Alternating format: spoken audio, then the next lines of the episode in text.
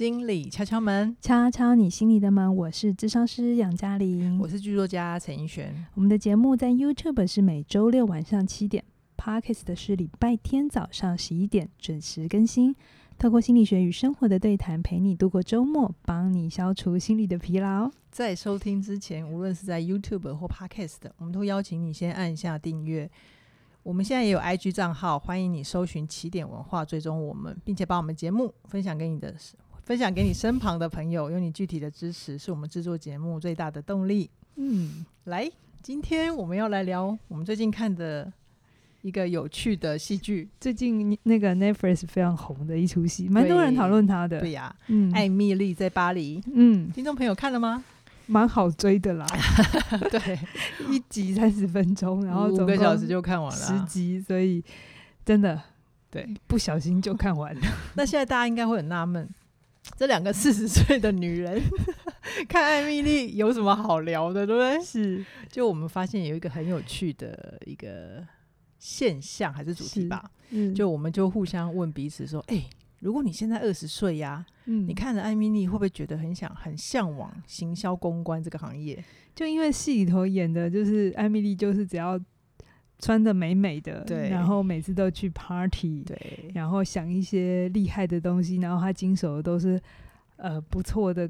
高级品这样子，嗯，就感觉他的生活非常的非常的爽，直接讲就是爽一个字。然后他只要开始到了巴黎就拍照嘛，然后然后那个粉丝数就让叭叭叭叭叭叭一直往上走，对对不对？嗯，所以我在想，如果我们二十几岁会觉得哇，那我要去当行销公关人嘛？对，就拼了命的要挤进那个行业里面。我有问了一下我们家那个我们是几岁？我们家最年轻的。心如小朋友，呃，嗯、他说他好像是说，如果他还在学校的时候会，会、嗯、会真的真的这么想，真的会想向往。对，然后他说，可是因为他自己出来出来工作一阵子，他就说事情不是这样子的，不是这么简单的，对不对？对对，所以我们今天就要来帮大家，有点像是破解，对不对？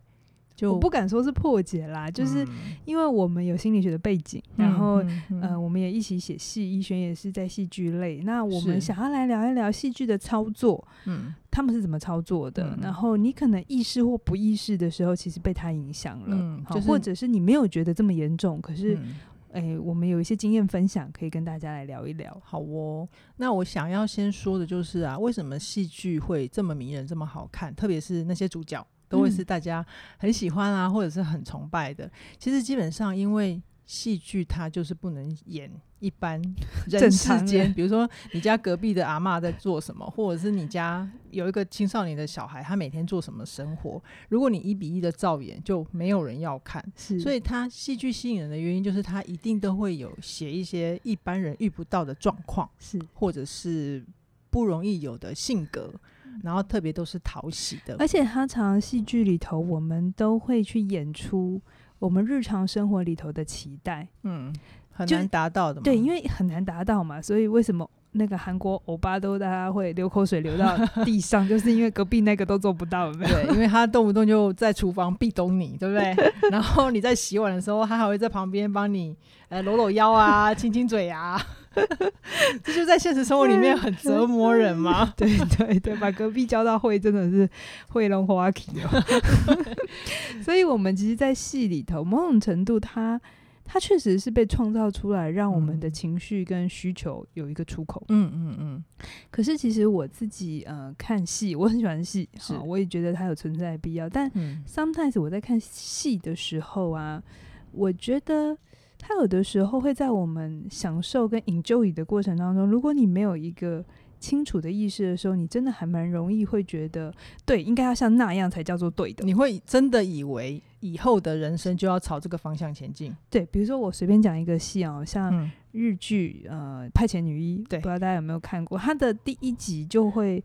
他每一次都有个，他第一集有好多爽快点哦。对对对，他就他就有一个对白嘛，他就是说什么哦，他不结党营私嘛，他也不拍马屁嘛，不加班，他痛，他痛恨什么什么什么。然后你就听那一段的时候，嗯、如果你是上班族，你都会超有感，热血喷张，你就会有一种对，应该要这样才叫做对。有尊严，就这样子活才叫做做自己。对，嗯，好。所以你看，你为什么会喜欢看《派遣女医》？就是某种程度，除了他医疗的部分之外，嗯、你也喜欢看一个人演出不甩这个体制的样子。他最好看的就是因为《派遣女医》他只有一个人嘛，嗯，所以他就等于是小仙女对抗大金鱼，他在对抗对抗整个白色巨塔，对，所以就会很有那种会让我们这种一般觉得自己没有什么力量的人，感觉到说，嗯、呃，不。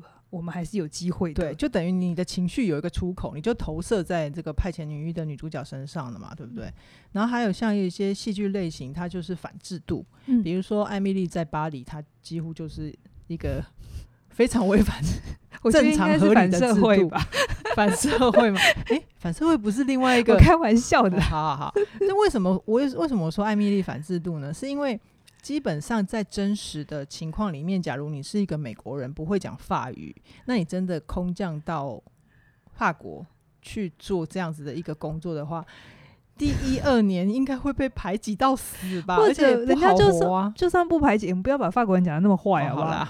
就算你不，我们没有要排挤他，你你是一个菜鸟来到一个新的地方，你前两年、嗯、呃该学的潜规则该干嘛的，其实就够吃。就够你够你吃着，对，吃饱、啊、吃吃不完兜着走了啦。怎么可能？就每天都还美美的，然后可以慢跑啊，然后拍照啊，然后楼下还住了一个超帅的、超帅的厨师男主角。好，那也许讲了这两个大家都没看过，那我们再讲另一个故事。好了，就是。呃，与恶的距离，我们与恶的去年的热门戏剧，其实它就是在透过戏剧来反主流。嗯、对，什么是反主流？嗯，我们的主流可能觉得一个人做了一个很坏很坏的事情，就应该要判死。嗯嗯嗯。那呃，在这出戏里头，他去质疑这件事情，死刑犯，我们把死刑犯处死，事情就解决了吗？是啊。那到底谁是被害者？嗯，到底谁是可怜的人？是家属？嗯，是加害人？嗯，就是他。主流会觉得，反正这这没什么好讨论的。他提出很多质疑，就是让我们去看到，除了死刑犯之外的他周边的那些社会网络，他们其实也都不好过。所以他就展开另外一个视角，是让我们看见更多更广嘛。所以我觉得这是戏很棒的地方，是、嗯、就是他有我常会鼓励大家看戏看小说，特别是你的生活真的是蛮重复的，嗯、或者蛮。规律，对对对。那透过戏剧，你比较能够去理解哦，有另外一群人，他们可能的想法，或者是这些这个世界上还有其他的生活方式嘛？对对，我觉得这是好的。嗯嗯嗯。可是我们还是要知道，戏剧它之所以叫做戏剧，就是。它某种程度，它的设计也是非常完整的。嗯嗯，它的设计就是要让你可以一直追下去。对，它就是会有一些吸引你的地方，觉得啊，好棒啊，好美妙，或者是好悬疑，会让你很好奇接下来会怎么发展。嗯，但如果你期望戏剧这么多的百转千折，或者是高潮啊、亮光点都发生在自己的生活里面。会比较不切实际啦。对，我讲一个例子好了，嗯、大家可能会觉得、嗯、没有没有没有，我是清醒的。我在看戏的时候都知道那个叫戏。OK，基本上我也是这样想了。可是，在我的实物经验里头啊，嗯、我还是觉得每一个人或多或少在成长经验里头是被呃这个整个主流的更大的。价值观，或者是我们常常说被社会影响。嗯、那什么叫做被社会影响？对啊，它是一个很抽象的词，对不对？对。可是我觉得影响法那个被社会影响，就是藏在故事里，藏在戏剧里，哦、藏在你觉得你不经意没觉得是什么的事情，可是它吃进你的身体里，它就悄悄的滑进你的潜意识。比如说，比如说啊、呃，我在那个治疗室里头，有的时候。呃，有些个案是是蛮有趣的，你跟他正着聊，他不太想跟你聊。什么叫正着聊？就是你你问他，哎，今天有什么想要讨论的啊，或者是你希望我怎么协助你，他可能就没有啊，都还好，都还好。对，那你干嘛来上课？我就觉得那你干嘛来这样子好，但是。你有的时候还是要做你的工作嘛，像我的策略就会是，哎，你正着聊，不想跟我聊，好、嗯哦，那没关系，我就跟你拉哈拉聊天，就聊他生活上的事。嗯，像我常常都会问他们，哎，你最近在看什么？嗯，好，就看就一样嘛，就聊，因为通常大家都会喜欢看东西，看蜡笔小新，怎么办？我可能会问他，你最喜欢里面哪个角色？哦，是什么让你喜欢他？我喜欢小白。我跟你讲，这些问题其实都是设计过的。OK，比如说像我都，我就会问他说：“你最近看什么啊？嗯、你喜欢什么戏啊？嗯、或者是，就是你刚才问的问题非常好，就是你最喜欢里面哪一个角色？”对。其实他在回答那些他喜欢的角色的时候，某种程度是他在那个人身上找到某个他渴望的特质或需要或模样，对对，活成那个样子。当我们喜欢一个人的时候，不知不觉就会接受了他的价值观。嗯哼，嗯哼，这应该很好理解吧？是是，就我们喜欢某个偶像，我们就会也喜欢他呈现出来的。比如说，喜欢萧敬腾的人，就会喜欢他。有一点坏坏，可是又很善良。嗯，有没有？他是一个很善良的人。嗯，嗯，那喜欢杨乃文或王菲的人，他们就会酷酷的，对他们就觉得酷酷的才叫好。嗯嗯嗯嗯。所以某种程度，我们在喜欢一个人的时候，我们都会连带着把他的价值观、特质、信念、信念，通通一起吃下来。嗯嗯嗯嗯。那我有的时候在问这些他们哎记得的东西，除了人之外，角色之外，很多时候他们会告诉我说，他喜欢看这出戏，原因是因为什么什么什么哪里演的非常好。哦，你在读他背后的那些信念跟价值观。其实我感觉在跟他聊天，但 其实我是在听他对什么东西有感觉。只要他有感觉的地方，其实就是可以影响他的地方。你这样子，难怪智商的时候每次都很累哈。对，其实你就开了两三个视窗啊。但是我走走出智商室，我就不会干这件事，我就会正常就放空这样子。好，好，OK。对，比如说我举一个例子哈，嗯，当年《与恶的距离》非常红的时候很多人提到这出戏的时候，我问他们说：“哎、欸，你印象深刻是什么地方？”嗯，嗯，嗯，那里面有一个角色，不知道大家还记不记得，叫我王社，就是男主角。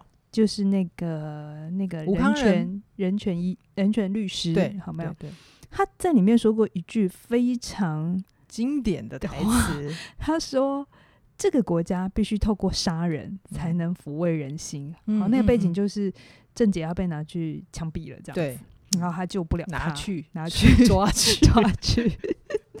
好，那很多人就是会觉得，对，应该。就是要像这样的人哈、嗯，应该要呃有提出质疑这样子、嗯。我觉得这句话真的很热血，是很感动。But 然后很多人都会觉得要像这样才叫做有道德，对，或是我们心中是善良的。嗯嗯嗯。可是啊，你冷静下来，其实这句话很狗血。它有它的脉络跟构成、啊，不然你自己说，来编剧你说一下这个构成有哪些元素？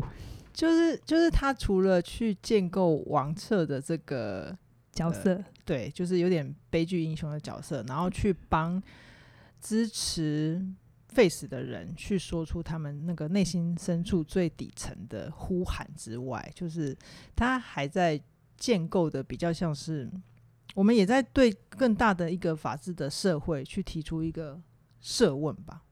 哈、嗯，你讲的非常抽象。我讲具体一点，他在讲这句话的时候啊，第一来，你对王室这个人你已经有喜欢了，对对不对？然后，对，不要再讲他当时的呃什么音乐啊、配乐啊，他都有催化、嗯，对不对？嗯、其实这里面在这部戏的前半段，你已经被你已经对那个呃加害人的家属，嗯嗯，有没有？就是谢琼媛演的那个妈妈，是是爸爸，还有那个那个那个在。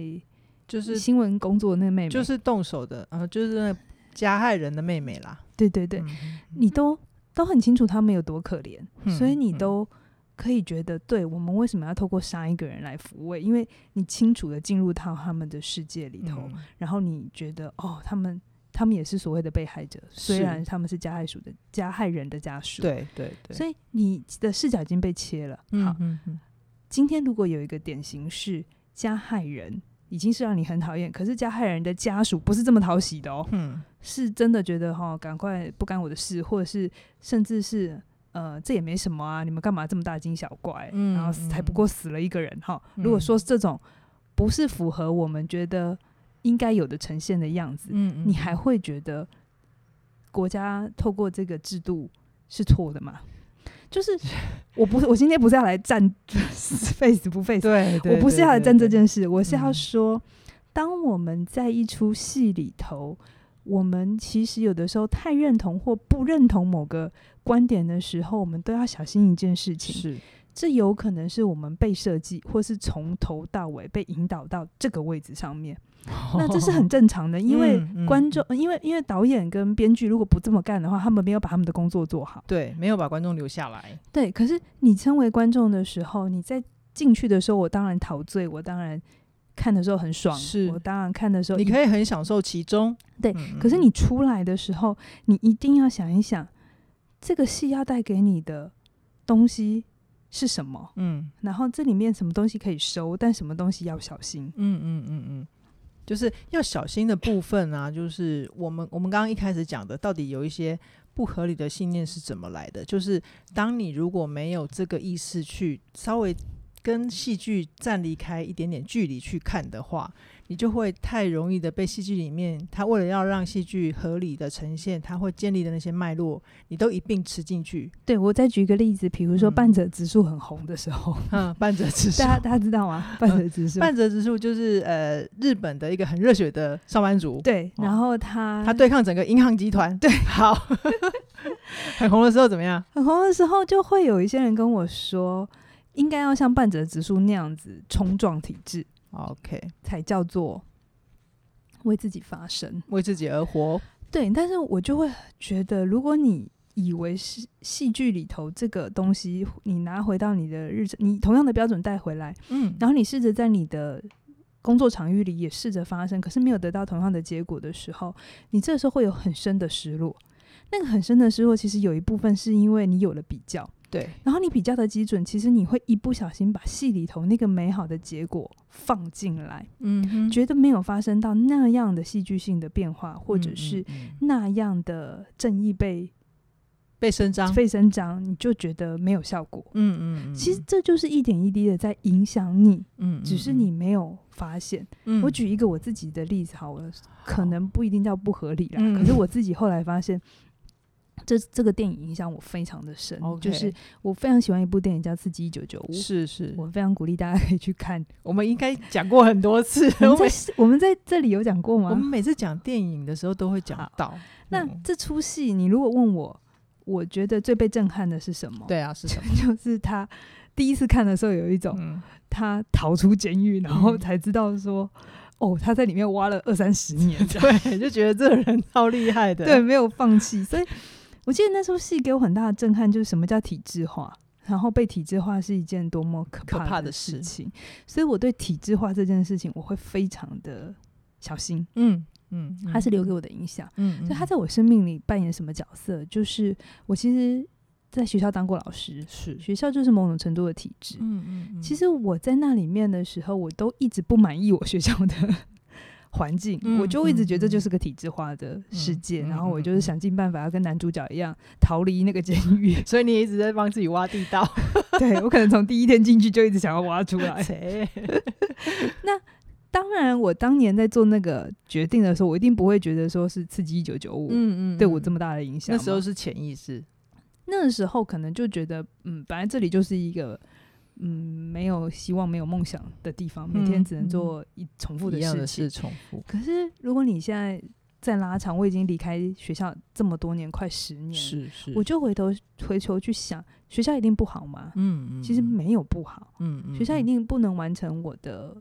梦想吗，也不一定。嗯、可是我在当年就一直这么坚信着。嗯哼，那那个坚信到底是怎么来的？对，怎么来的？我觉得有有可能是因为我一直对体制这件事情，因为看了这部电影，就一直觉得它是不好的。哦，一直到我现在这个年纪，我比较能够去看到体制有它存在的必要。埋这么深啊？体制 啊、哦，甚至阶级也有它存在的必要。嗯嗯，就是很多我在当年年轻觉得。不行，不 OK。然后看了有一些戏，会觉得热血沸腾，觉得嗯，应该要人人平平等，应该要怎样的事情。嗯嗯嗯、我要到很后面之后，我才懂，其实不是这样子的。嗯、世界有一些运行的方法，并不是把它拿掉就会比较好。嗯，嗯，可是我在看戏的时候，一定要一定会很有感，因为他做到了。现实中做不到的事情。嗯嗯嗯，是，所以就诚如刚刚杨老师的分享，我自己这边啊，就是我其实是跟杨老师是相反边，我就是真的是活生生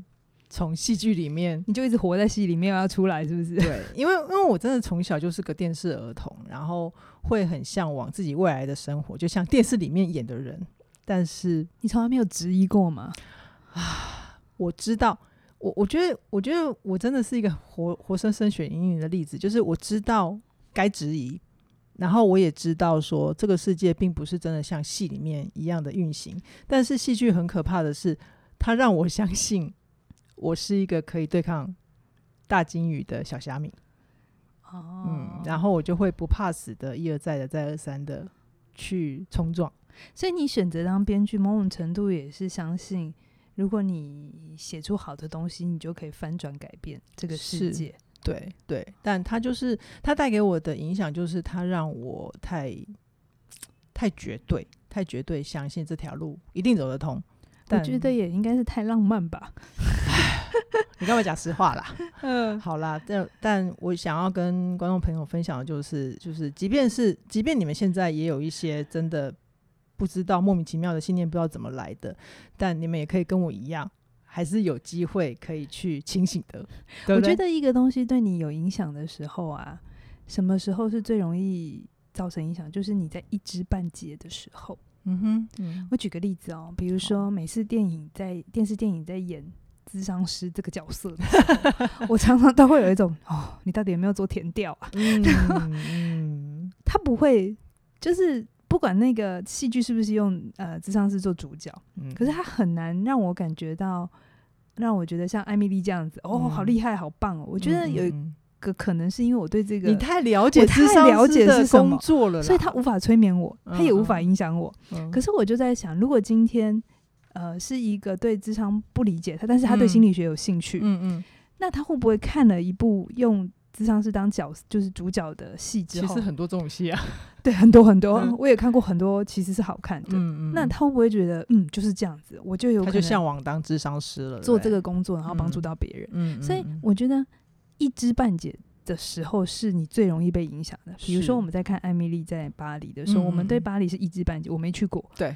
但是我有听过巴黎，我有听过法国，嗯、我有听过很多很多的传说，对，对不对，对？所以在这个时候，其实反而是我们最容易被影响的时候。嗯嗯嗯。你如果完全对他没有任何一丝的理解，你还不会被影响，因为你是空的，就会觉得这是瞎。对 对对。可是你就是在那个有一点点的时候，嗯，嗯你最容易被影响。OK。然后你并不知道哪些为真，嗯，哪些不为真，对，就不好分辨嘛。对。然后就会对之后的信念产生一些困扰。影响不一定是困扰，我也不知道是正面还是负面，就是它会影响，就很像如果现在有一出戏是拍台湾，嗯，他把台湾拍的很美很美很美，嗯，你就会有一种不是这样，你是说因为我们生活在这边太多年了，可是你看他在外面做宣传就会很好。哦，对不对？就会有人觉得哇，台湾就是个宝岛啊！嗯，台湾是宝岛，台湾是宝岛，本来就是啊，本来就是。台湾东西一定很好吃，嗯，然后怎样？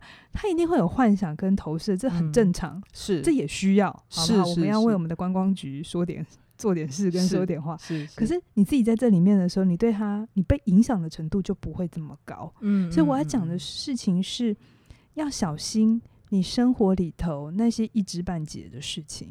嗯。很有可能，呃，你所谓的信念，或者你觉得，诶，这件事情不是这样子吗？嗯，好，它其实是你不小心被影响了，被催眠，然后你不知道。好，那如果我们不小心进到了某一些梦境，或者是呃不知道哪里来的坚定的信念的时候，我们应该要怎么醒过来呢？我举个例子好了。好啊，我觉得一般人最常有的坚定的信念叫做。爱情里容不下任何一颗第二颗沙子。等一下，你这样子也说，在那里面的人也是一颗沙啊？不是啊，我是说，就是就是就是不会要不不应该，爱情应该是一对一的，不应该有第第二个跟第三个。OK OK。你大家有没有想过，这是怎么来的？嗯，对啊，怎么来的？就就是我们会觉得爱一个人应该就全心全意，爱我应该心里就没有别人嘛，嗯，对不对？一般小白的想法就是，嗯啊，法律不是这样规定。我觉得还不到法律，嗯，大家看很多戏有没有？为什么偶像剧大家会那么喜欢？就是因为男主角、女主角都会一直只爱着对方嘛，他们中间都不会幻想别人嘛、嗯。而且男主角、女主角如果要劈腿的话，编剧会帮忙，帮、嗯、忙给他们做一个合理化的。对对对，而且都是别人的错，不是男女主角的错，都会让他们的 人设都很完美嘛，对不对？是是是。可是你有没有去想过，你去质疑，究竟这件事情是真的这样，还是我们不知不觉因为看了很多的戏，我们对爱的理解就长成这样？嗯。绝对是，比如说在呃婚姻里头，我们当然不希望遇到外遇或劈腿这种事，是是。然后我们很容易觉得出去的那个人就是有错的，嗯，好，或者是破坏别人的就是有错的，真的这是很根深蒂固，因为太多的戏这样写才讨喜，嗯嗯，对吧？对，然后他需要顾虑市场啊，对，然后他需要顾虑舆论，是是。可是那你有没有想过？当我们自己面对这样的议题，我们那种很恨、那种觉得被背叛、那种很痛很痛的感觉，是你真的这么痛，还是因为你从小被教育，遇到这种事情要这个反应？听听懂我的意思吗？听得懂啊！你这是个非常好的问题，因为你在戏剧上看了这么多，嗯，人在遇到这种事情的时候，嗯，他是这么的痛苦的时候，当你没有这么痛苦的时候，你都还会怀疑自己。对，而且甚至于，如果你没有做出跟一般社会比较能够理解的反应的时候，你还会质疑自己：我是不是怪怪的？我是不是应该要做出跟大家一样的反应？我举个例子好了，小灯泡的妈妈，呃，王王婉玉女士是，其实她当年。在女儿遇遇害的时候，嗯，他的反应就不是典型被害者的反应，是，所以很多人就质疑他。嗯，那什么叫典型被害者的反应？嗯，我们在戏上看到的就会是哭天抢地、对指控、愤怒，对，嗯，然后我们就觉得这个才叫做对正常。那我我觉得我们今天做这一集，我是有一点抽象，嗯嗯嗯，可是我很想要跟大家去聊一聊，就是。你日常生活里头有非常多的东西，都是在形塑你的思想、观点、嗯嗯、反应，嗯。然后，呃，我不是要你通通拿掉，就像我也不会叫你不要去看戏，我还是会看戏，然后我大方的接受它的污染。对，我们也需要这样子的出口，因为我觉得人生不用活得这么纯净无瑕。嗯嗯，嗯。可是我希望大家就是当。有些事情真的落到你身上的时候，嗯、或是当有些反应跟你期待的不同的时候，嗯、你可以想一想，那到底我是怎么有这个观念的？对，这东西是怎么来的？嗯，只有这种想法吗？还是因为身边所有的人，其他所谓的其他人，嗯、说不定都是戏里头，嗯，都是这种反应，所以我该是这种反应。对，或者是你更纯粹的先回到自己内心，你先感受一下自己的感受。嗯、那如果你真的你的感受跟外在的社会期待不一样也没关系，没有人逼你一定要 表态或者是要去讲什么的时候，你就先放在自己心里面，是去思考、去咀嚼，嗯、有没有可能在某一个时刻的时候，就像刚刚杨老师回想的嘛，你关于呃抗拒体制这件事情，很有可能是刺激一九九五给你的影响，是对。那有没有可能我们在看一些广告、看一些戏剧的时候，我们其实是不小心被洗脑的？真的，真的，我觉得。嗯，很多时候我们可能下意识的跟别人说：“哎、欸，当老师不是很轻松吗？哎、欸，当作家不是很轻松吗？赚很多钱。” 我们都要去小心这种语言里头，有可能是你是不晓得在哪里看到。比如说，你看《欲望城市》的女主角在家里写写东西就可以，对，买名牌包，对，住在纽约，然后一天到晚跟人家约会。对，嗯、其实没有。真正的作家从来都不是这样的，嗯、真正的作家都是蓬头垢面，头上夹着鲨鱼夹，然后在想 到底下一场戏他们要干嘛，或者是所有的很少是像那个哈利波特的作者 J.K. 罗琳一样可以、嗯、这么 lucky。对，所以这些很多很多我们的以为潜意识或是下意识的设定，嗯，它都是值得我们看一看的。是，那它都是我们在静下心来的时候，你可以问问自己，哎、欸。是怎么来的？嗯，是这样吗？我可不可以去查一查资料？嗯、我身边有没有这样的人？你去问他，嗯嗯、你就可以打破。哦，原来不是这样子哦。嗯、那也不是说之前的就都不要，而是就是你就知道哦，有一种人会是这样，有一种人会是这样，对，还会有另外一种可能。对，就是你把很多的资讯都放在你的面前摊开来，你自己用一个呃更客观的角度来看待它。那你到底呃，你这些根深蒂固的信念，它是合理的吗？那或者是我们继续走向未来的时候，有没有新的可能性？而且这些信念呢、啊，它会对我们造成的一些影响，就是如果你有一些不合理的信念一直就扎根在你的脑袋里面，它可能还会在某些时刻带给你非常非常大的压力。是，可是你却完全不晓得，就是这个东西在让你产生这么多的内在的不舒适，嗯、对不对？我觉得我听过一句话很好，他说一个成熟的人，嗯、什么叫成熟？就是你可以同时允许两个不相容的。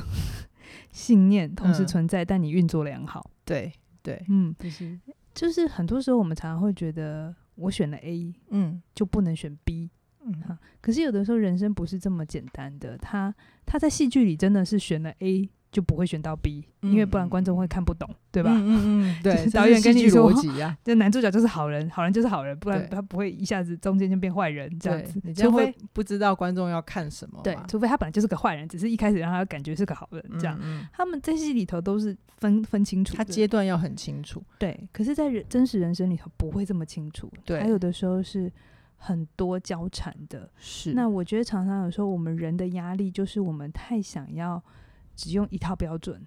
然后就活到底，对，然后只要跟你的剧本不一样，标准不一样，你都会觉得不，你就无法运作了。对，然后你就想把它想把它导正，这就是压力的来源。压力其实就是你的理想跟你的现实有落差，有落差就叫压力。嗯，对。那如果你对于要理清这个，你想要更进一步的话，我欢迎你参加我的。